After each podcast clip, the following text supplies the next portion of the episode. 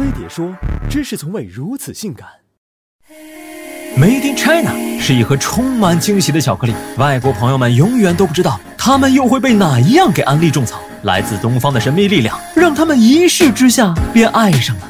国民女神老干妈漂洋过海，给他们的口和胃无差别的爱与慰藉。辣条其貌不扬，却让外国人始于好奇，陷于口味。有事儿没事儿来一根压压惊。马应龙爱护着国际友人身上柔软之处，为他们免去了后顾之忧。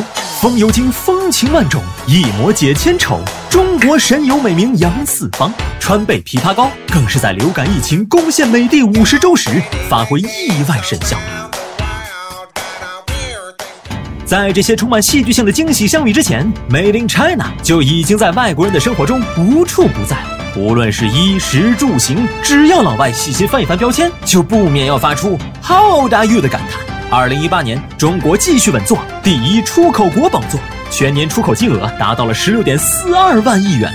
所生产的商品遍及全球角落，远销海外的国货不止靠着价廉物美脱颖而出，在许多领域，中国制造也凭借品质和创新统治了市场。华为通讯基站远到北极，高级珠峰为全球三分之一人口连通信号；大疆无人机一飞冲天，现已占据行业全球百分之七十以上的份额。国产手机另辟蹊径，弯道超车，让老外们爱不释手。国产家用电器屡屡在科研上取得突破，在欧美市场上叫好又叫座。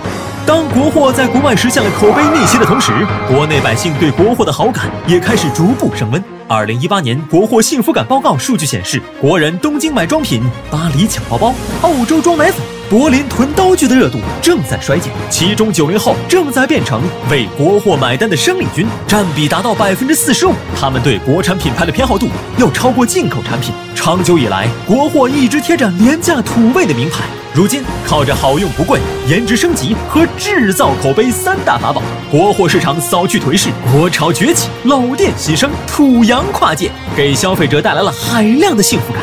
二十一世纪初，刚加入世贸组织的中国缺少科技优势，靠着国民勤劳的双手做贴牌代加工，赢得了世界工厂之名。坚持发展才是硬道理，中国制造开始向中国制造大步迈进。如今，中国的成绩有目共睹。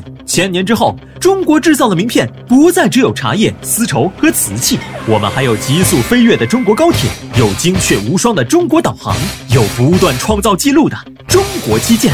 现在我们在航天、通讯、智能化等产业已经处于世界前列。多年的韬光养晦，也让我国的工业体系变得愈发健全。我国的基础工业更坚实，管理理论更丰富，科研队伍更壮大。从制造到制造，我们的下一个目标是中国制造。到了那时，相信 Made in China 将会变成 Net for China。